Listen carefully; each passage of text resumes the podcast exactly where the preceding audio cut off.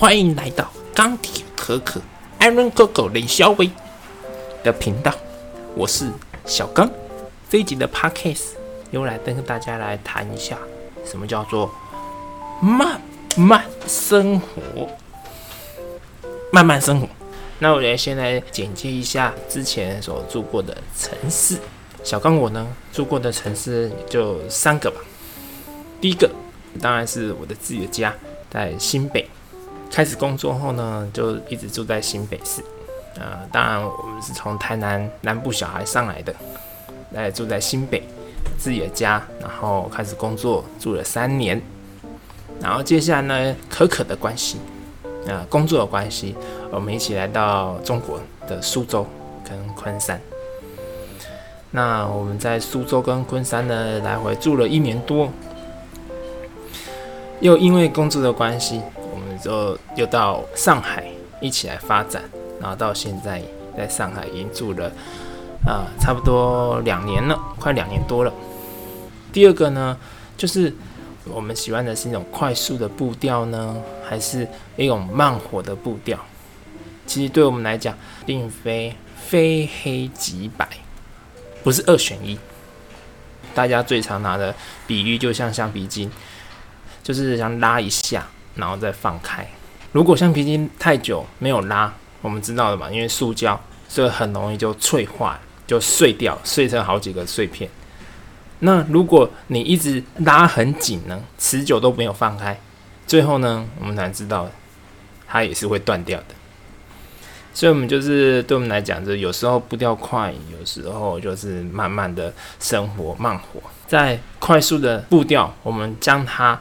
仅限于在工作的时间，那下班的生活或周末，我们就把它呃调整一下，变成是慢活的，让它慢慢来。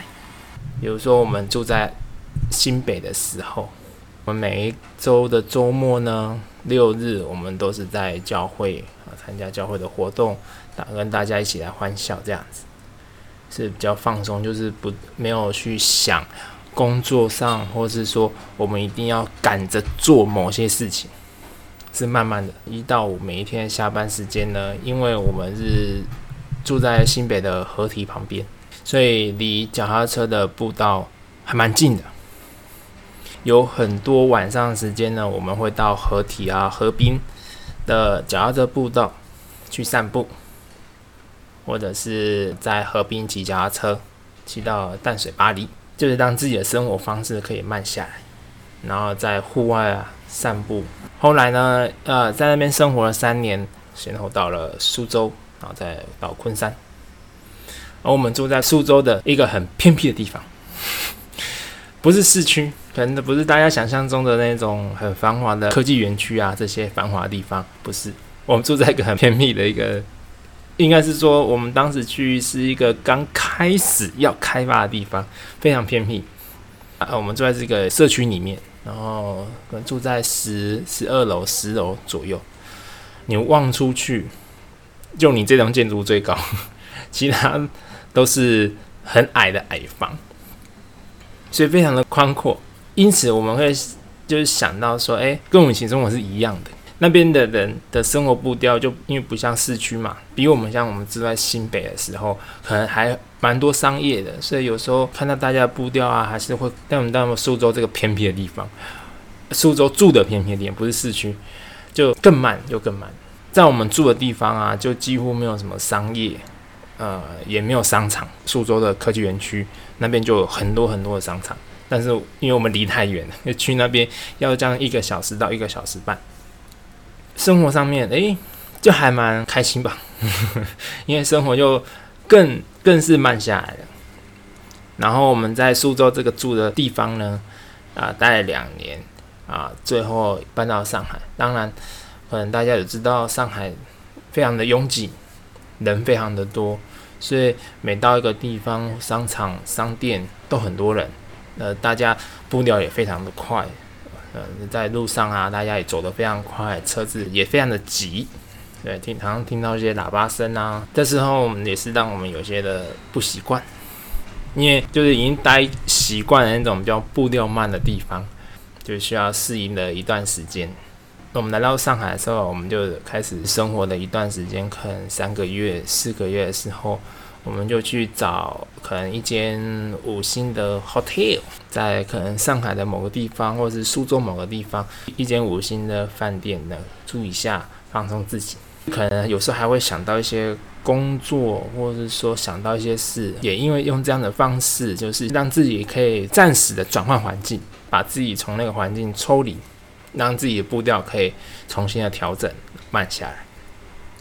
虽然有时候觉得啊，嗯，这也不是个好方法，因为你就是要花钱嘛。但就是还在继续的寻找一些更适的方法。那也希望大家可以哎在留言告诉我们。到现在，哎，在上海已经待了两年，两年多。那我们觉得，就很多的生活方式嘛，从开始工作到现在，很多的生活方式也是因为在变化中来学习的。像我们这个频道所要讲的，就是极简生活呢，也是因为这样的变化当中产生的。要到处搬家移动，也不可能说哇，你的东西很多很多，那是非常累。的事情，啊，也带给我们一些不一样的生活观点，因为就是因为要移动、变化，有不一样的生活观点，所以我们觉得就是物品啊、东西都是其次的，最主要是我们使用的人，而像我们的生活态度是是极简生活呢，还是说有很多各式各样的生活方式、生活态度，而我们的生活方式也不会因为环境潮流。有很大的变化，比较开始慢慢的用极简生活来过每一天，过每一个礼拜的生活。好，谢谢大家，那我们今天的 podcast 就到这边结束啦。you